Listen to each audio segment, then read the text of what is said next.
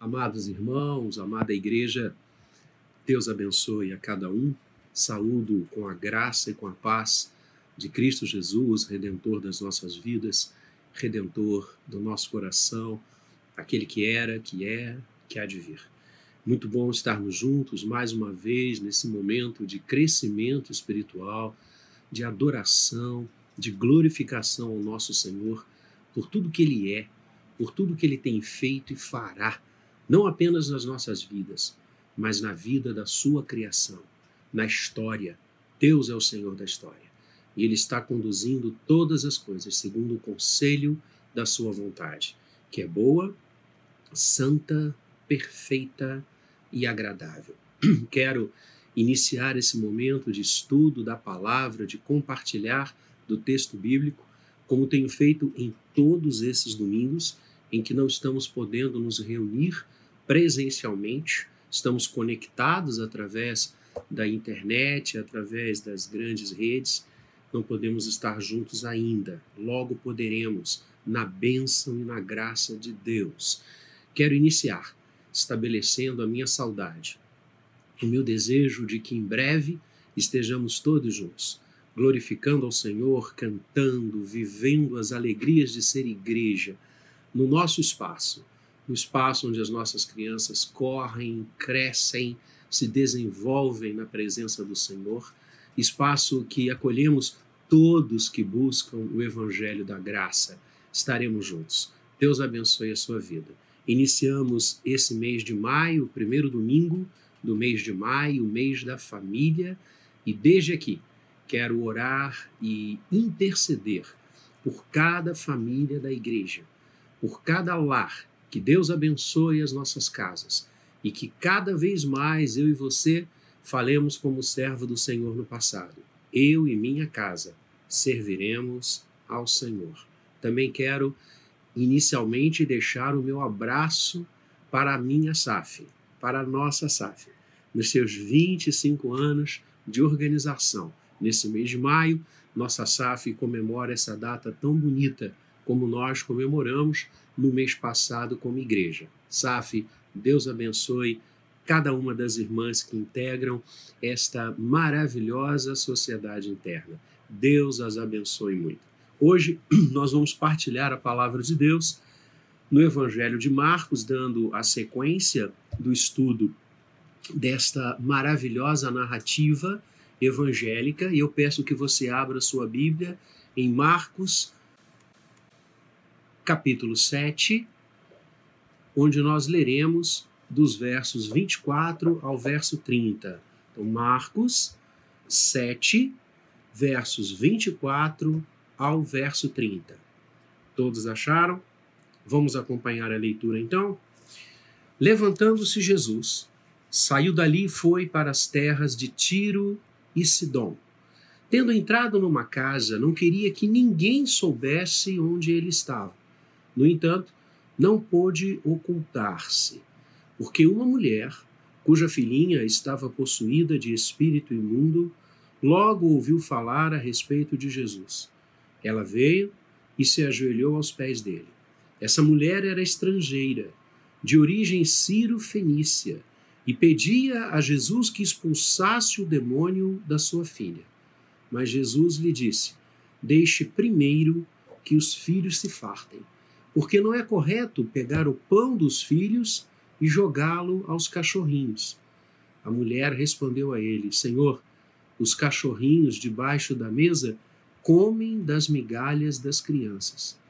Então Jesus disse à mulher: Por causa desta palavra, você pode ir. O demônio já saiu da sua filha. Quando a mulher voltou para casa, achou a menina sobre a cama, pois o demônio tinha saído dela. Deus abençoe a leitura da sua palavra. Essa narrativa que Marcos nos traz também é nos apresentada por Mateus. Vamos ler o texto então de Mateus, Evangelho de Mateus, capítulo 15, agora dos versos 21 ao verso 28. Vamos ver como Mateus nos conta essa bendita história maravilhosa história da intervenção de Deus e do seu amor por todas as pessoas. Mateus capítulo 15, versos 21 a 28. Procure aí na sua casa. Assim diz o texto. Saindo dali, Jesus foi para a região de Tiro e Sidom. E eis que uma mulher cananeia, que tinha vindo daqueles lados, clamava: Senhor, filho de Davi, tenha compaixão de mim. Minha filha está horrivelmente endemoniada. Jesus, porém, não lhe respondeu palavra. Então os seus discípulos, aproximando-se, disseram: Mande-a embora, pois vem gritando atrás de nós. Mas Jesus respondeu: Não fui enviado senão às ovelhas perdidas da casa de Israel. Ela, porém, veio, o adorou, dizendo: Senhor, me ajude. Jesus respondeu: Não é correto pegar o pão dos filhos e jogá-lo aos cachorrinhos. A mulher disse: É verdade, Senhor, pois os cachorrinhos comem das migalhas que caem da mesa dos seus donos. Então Jesus exclamou: Mulher, que grande fé você tem! Que seja feito como você quer. E desde aquele momento, a filha dela ficou curada. Nós lemos as duas passagens, tanto em Marcos quanto em Mateus, na nova Almeida atualizada. Queridos irmãos, esse texto de Marcos, no final do capítulo 7, situa a partir daqui, em alguns momentos, o ministério de Jesus em terras gentílicas, em terras fora de Israel. Veja que Marcos começa dizendo: levantando-se Jesus dali, foi para as terras de Tiro e Sidom. Saindo de Cafarnaum, na direção da Síria, essa região onde Jesus está agora, e Marcos nos conta, e Mateus também, ficava a cerca de dois dias de jornada da Galileia. Era uma região muito helenizada, habitadas por, habitada por muitos gregos, porque Alexandre o Grande tomou toda aquela região, inclusive construindo uma fortificação muito grande em Tiro. Então a influência a, a, a grega, helênica, era muito grande. Como estavam muito próximo da Fenícia, como estavam na Síria, também havia toda uma influência cultural e, e, daqueles povos e do entendimento daquelas pessoas. É, Tiro e Sidom eram duas cidades pagãs, duas cidades grandes, cidades que possuíam uma grande, é, é, é, é, um grande comércio com Israel, e, e o texto que vai seguir-se a esse, Jesus vai realizar obras maravilhosas em Decápolis, uma região de dez cidades da Síria. Tiro, de forma mais específica, era import um importante centro comercial da época e também um centro de agricultura. E é interessante que havia uma rivalidade, uma rixa muito grande entre os judeus e os habitantes de Tiro, Sidom, Decápolis, a ponto de um dos mais antigos historiadores que nós temos da história de Israel, Flávio Josefo, ele vai dizer que a, a, os habitantes daquela região eram inimigos ferrenhos dos judeus. E é interessante que, e não obstante todo esse cenário de habitação gentílica, paganismo, rixas e divisões com Israel, Jesus vai aos arredores de Tiro e Sidom, na região sírio-fenícia. Jesus foi até lá. Jesus caminhou por aqueles lugares. Novamente, ele desejava estar com os seus discípulos num lugar à parte. Vejam como Marcos vem nos mostrando essa vontade, esse desejo do Senhor. Vejam o que, que o texto diz. Eles gostariam de ficar onde ninguém soubesse onde eles estavam. Tendo entrado numa casa, não queria que ninguém soubesse onde ele estava. Mas foi impossível, porque Jesus já era muito conhecido. E alguns habitantes de Tiro já tinham estado presentes em outros momentos, em outras circunstâncias, os evangelhos nos contam, e certamente haviam levado para aquela região a fala sobre Jesus, o impacto de ver Jesus, de ouvir Jesus, de ver as suas ações, ouvir-lhe o ensino, quedar-se aos seus pés. E por que que eles não conseguiram ficar ocultos? Porque uma mulher rompe várias barreiras, como nós vamos ver daqui a pouco, e procura o Senhor Jesus. Ela é uma gentia, ela é uma mulher, ela é Ciro Fenícia, mas além de tudo isso, e acima de tudo isso, ela é uma mãe. Domingo que vem nós vamos comemorar o Dia das Mães e talvez a gente já antecipe aqui hoje algumas características de um coração materno apaixonado. Ela é uma mãe e ela está vivendo um drama familiar. A sua filha está endemoniada, sua filhinha, Marcos usa o diminutivo, era uma criança, uma jovenzinha, ela estava endemoniada. E aquela mulher, Sírio Fenícia, ouvindo que Jesus estava muito próximo dela, ela rompe com todas as barreiras e vai até Jesus. E é exatamente o comportamento dessa mulher, as atitudes dessa mulher, que eu quero conversar com você nessa manhã. A primeira coisa que o texto nos ensina é que esta mulher possuía uma consciência efetiva do mal que afligia sua filha. Ela possuía uma consciência clara, nítida do que a sua filha estava passando. Quando ela procura Jesus, ela vai dizer: Senhor, minha filha está tremendamente, horrivelmente endemoniada. Ela não foge do problema, ela não esconde o problema, ela não mascara o problema.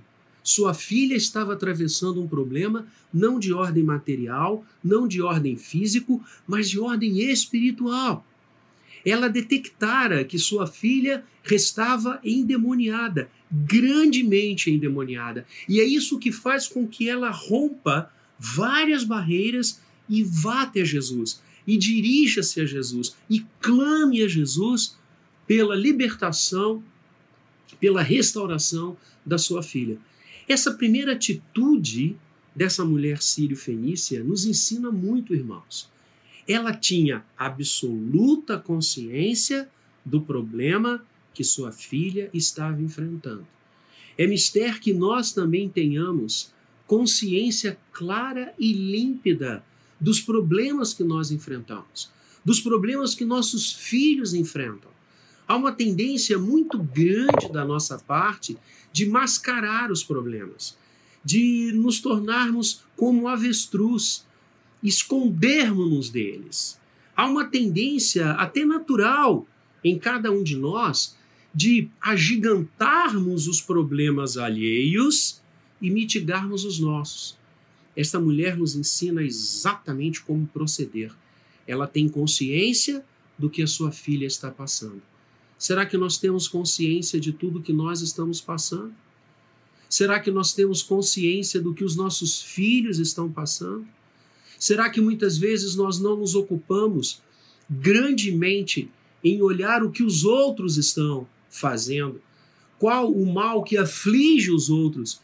E nos esquecemos de nós e não queremos olhar para o que nos cerca? Nos tornamos cegos. Essa é uma constatação que o texto traz de forma muito clara.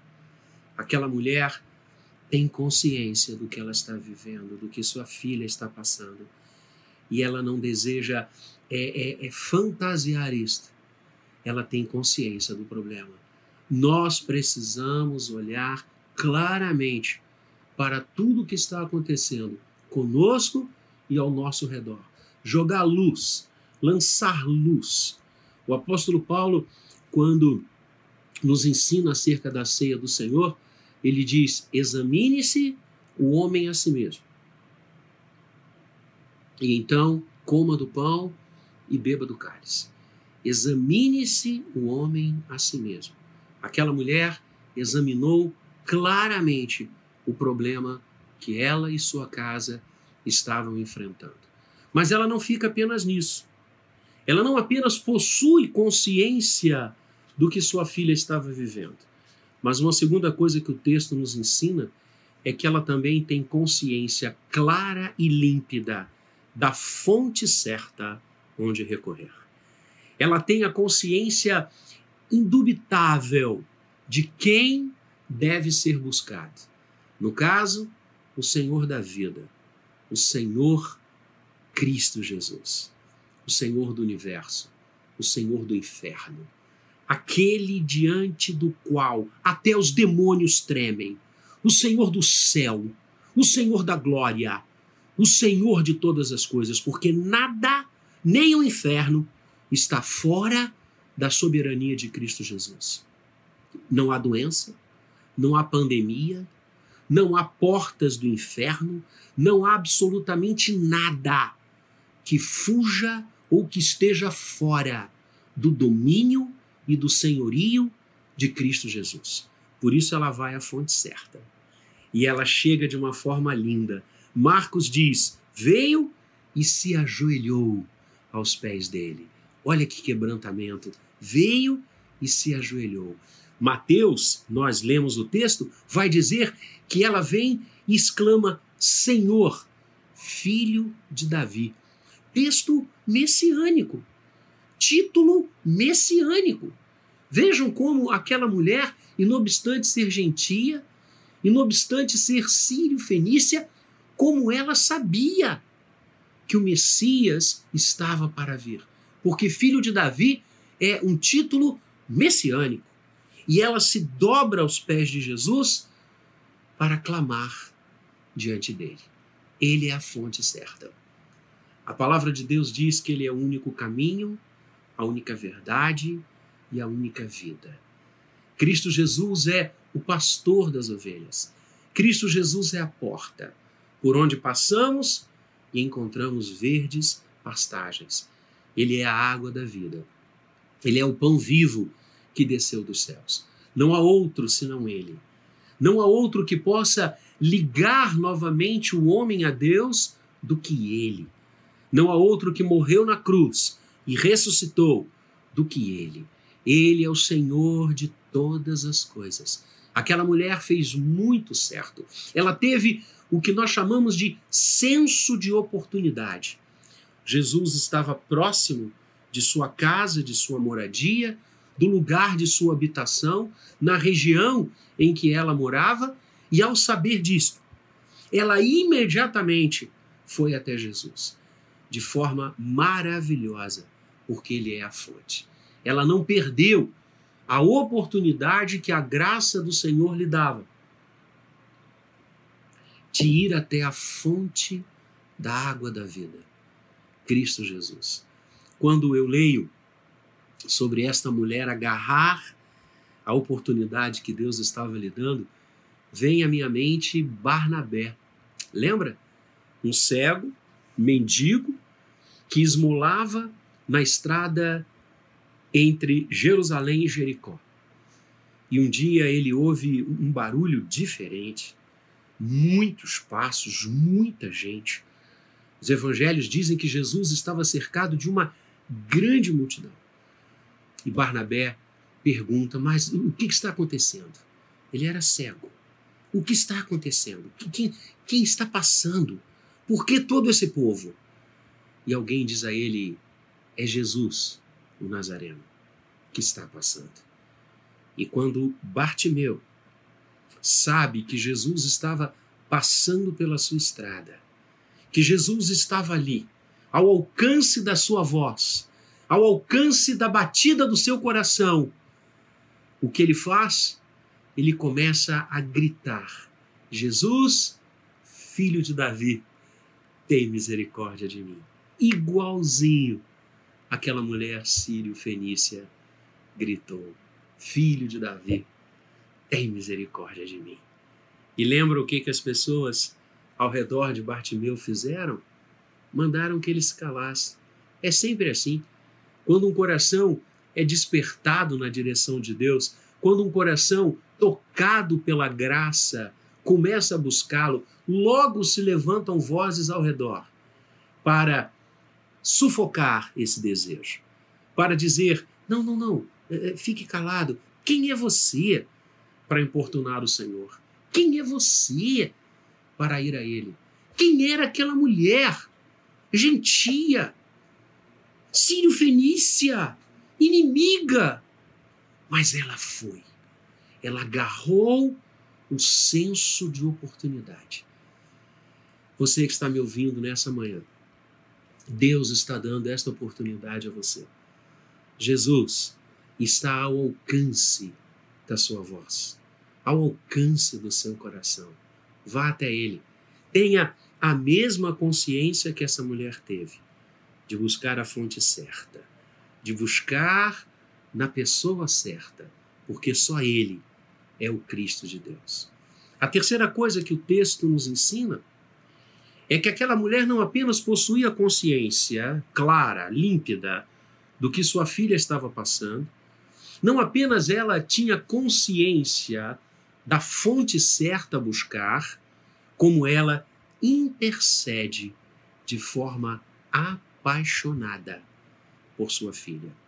O texto vai dizer, e Mateus nos conta isso, que ela foi até Jesus e diz: Tem compaixão de mim.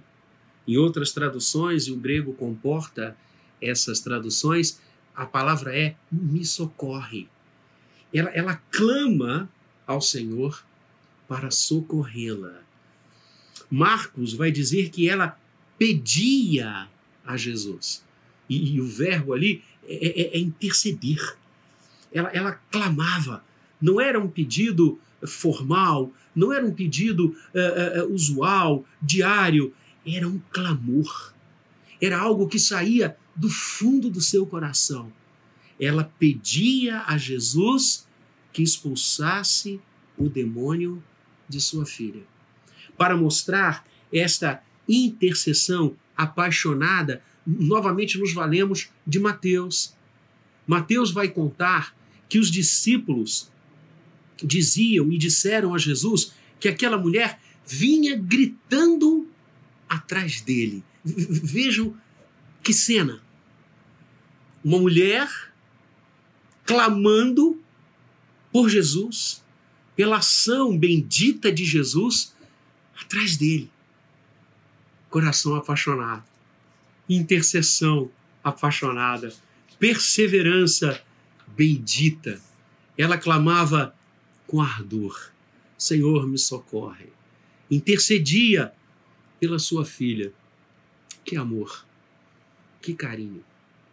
Sua filha estava endemoniada, atravessando um grave problema, um seríssimo problema. E ela vem ao encontro da solução. Ela vem ao encontro da fonte.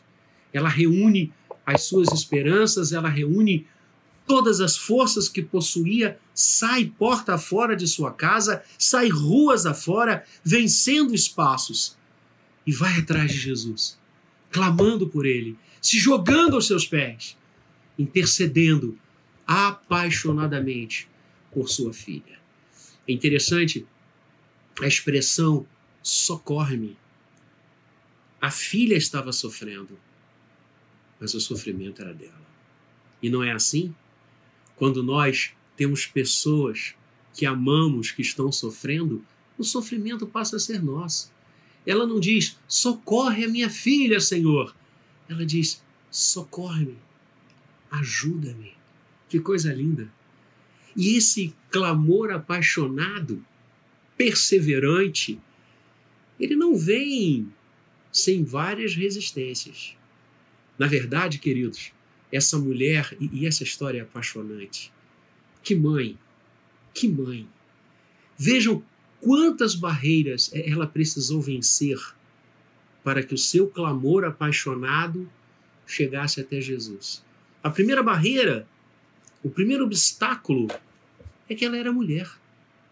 À época, no Novo Testamento, as mulheres não se dirigiam em público aos homens. Era ofensivo. Aliás, alguns países acontece isso até hoje no nosso mundo.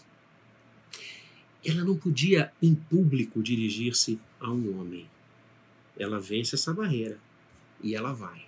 Lembra a reação dos discípulos quando eles voltam e Jesus está a, a, a, no, no poço de Jacó, em Sicar, e a mulher samaritana conversando com ele, eles se espantam de Jesus estar conversando em público com uma mulher e uma mulher samaritana.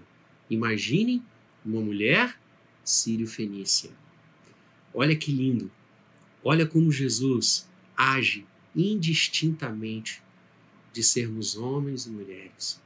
Como o Senhor quebra esses preconceitos que muitas vezes muitos levantam e vivem através deles. Ela era mulher.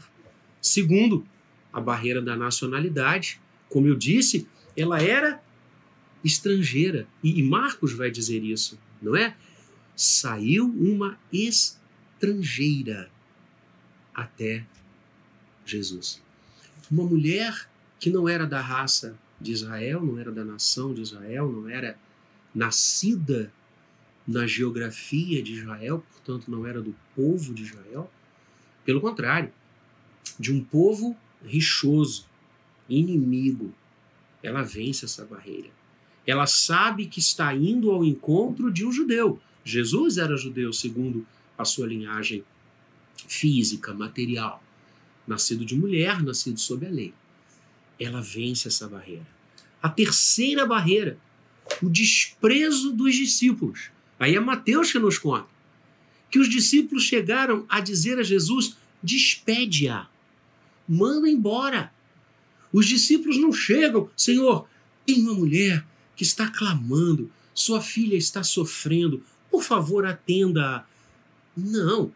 Os discípulos dizem: despede-a, tal qual falaram quando da multiplicação dos pães. Lembra? Quando Jesus está ali ensinando aquela multidão, nós estudamos isso alguns domingos atrás, Marcos 6, e os discípulos chegam e dizem o que? Senhor, despede as multidões, para que elas indo embora, comam, encontrem alguma coisa para si, comam alguma coisa, o dia já é tarde. Era lógica essa fala. Como era lógica essa fala aqui também. Uma mulher estrangeira, Senhor, despede-a ela vence isso também.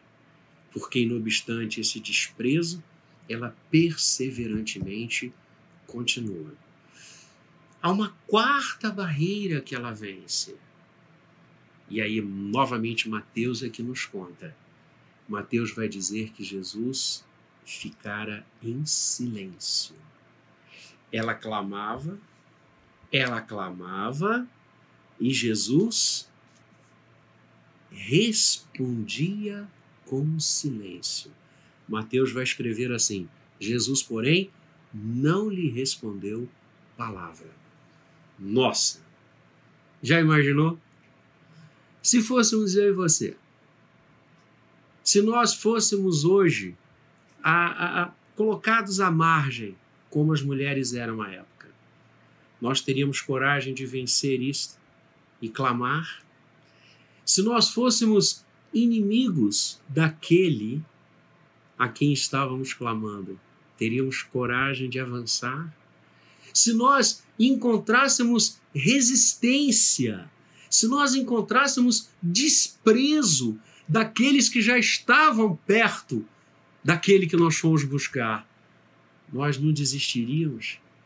E se aquele que nós fôssemos buscar nos respondesse com silêncio, o que nós faríamos? Desistiríamos? Iríamos embora? Amados, o silêncio de Deus não é o nosso, não é igual ao nosso. O silêncio de Deus é pedagógico. O silêncio de Deus é pedagógico.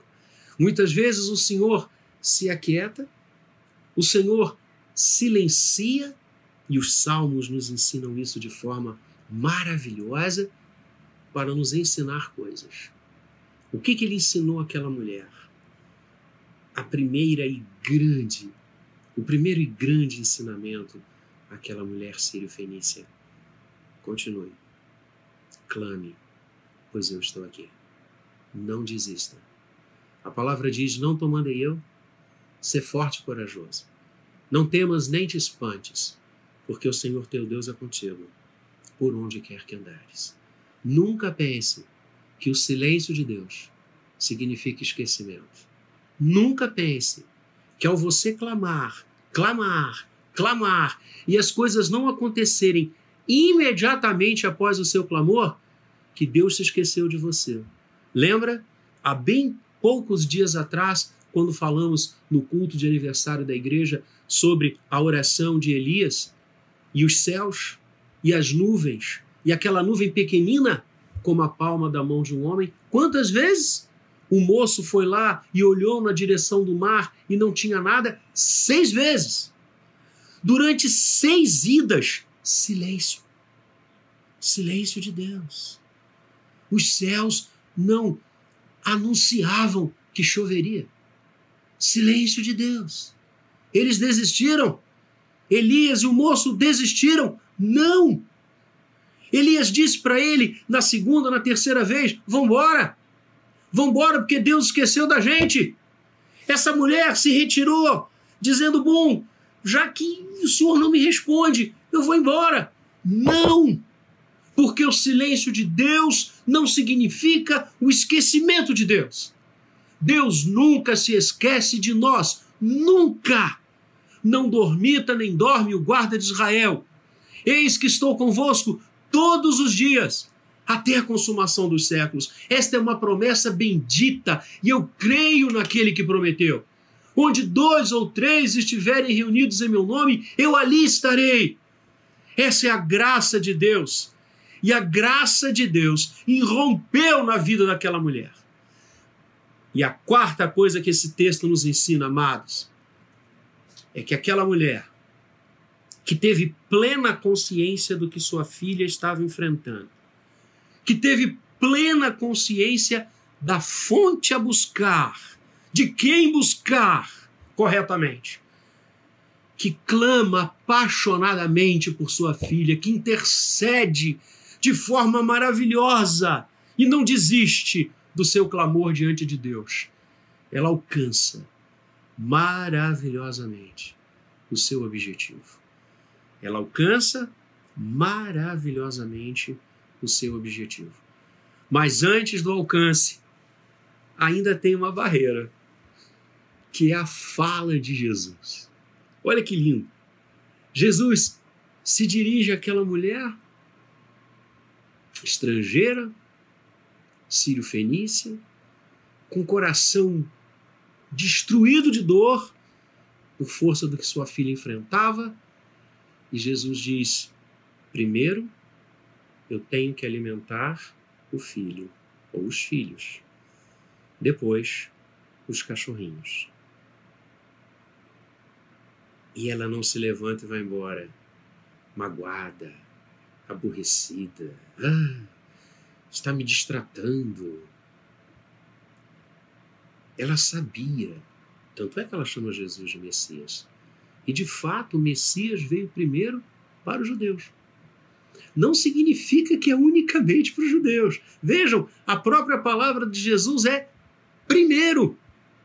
Primeiro alimenta os filhos, depois os cachorrinhos. E aqui o Senhor faz uma, uma menção, porque aquela região de Tiro e Sidom, e não só aquela região, mas há, muita literatura judaica nesse período do, do, do, primeiro século, período do Novo Testamento, período de Jesus, em que vários é, é, autores é, chamavam os gentios de cães. É uma palavra dura, era uma palavra bastante ofensiva até.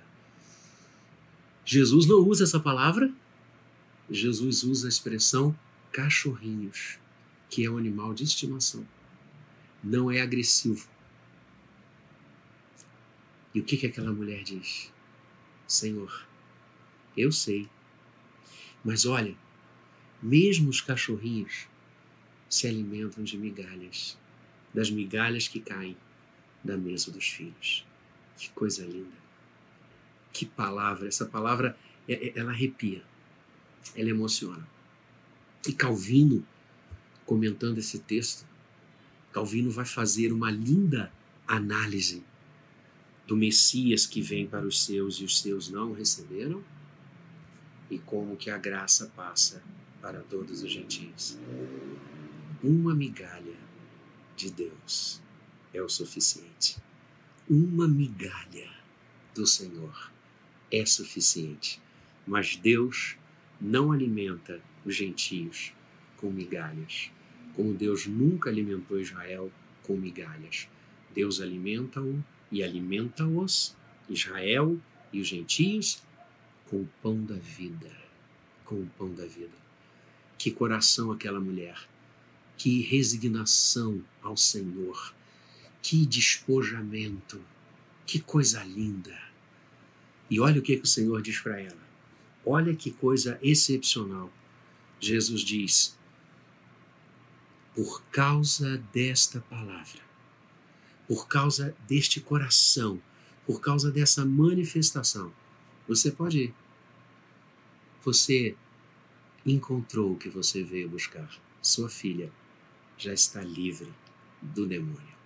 Mateus vai dizer que Jesus diz àquela mulher: Que grande fé você tem. Jesus elogia a fé daquela mulher. É interessante, por duas vezes no Novo Testamento, Jesus elogia a fé duas pessoas, dois gentios. Dois gentios. Que grande fé você tem. Sim, ela recebeu, ela alcançou de forma maravilhosa o seu objetivo. E Marcos vai dizer: quando a mulher voltou para casa, achou a menina, a pequenina, sobre a cama, pois o demônio tinha saído dela. Bendito seja o Senhor. Esse é o nosso Deus. Esse é o nosso Deus. Vale a pena clamar ao Senhor. Vale a pena buscá-lo em todas as situações. Essa mulher nos ensina muitas coisas. Que devemos estar conscientes do que nós passamos, com clara visão. Devemos estar igualmente conscientes da única fonte benfazeja, abençoadora e correta que temos, Cristo Jesus. Nos ensina a jamais desistir de clamar pelo Senhor. Por mais que o vale seja escuro, ele é a luz do mundo. O silêncio de Deus não significa o esquecimento de Deus. O silêncio de Deus são pausas para nos ensinar. E como nós aprendemos? Cale-se diante dele toda a terra. E quem busca o Senhor, vencendo todo e qualquer obstáculo que possa ter pela frente, recebe maravilhosamente o que foi buscar. Ela foi buscar a cura para sua filha e o Senhor abençoou. Olha que lindo. A sua filhinha não estava ali? A sua filhinha não falou com Jesus?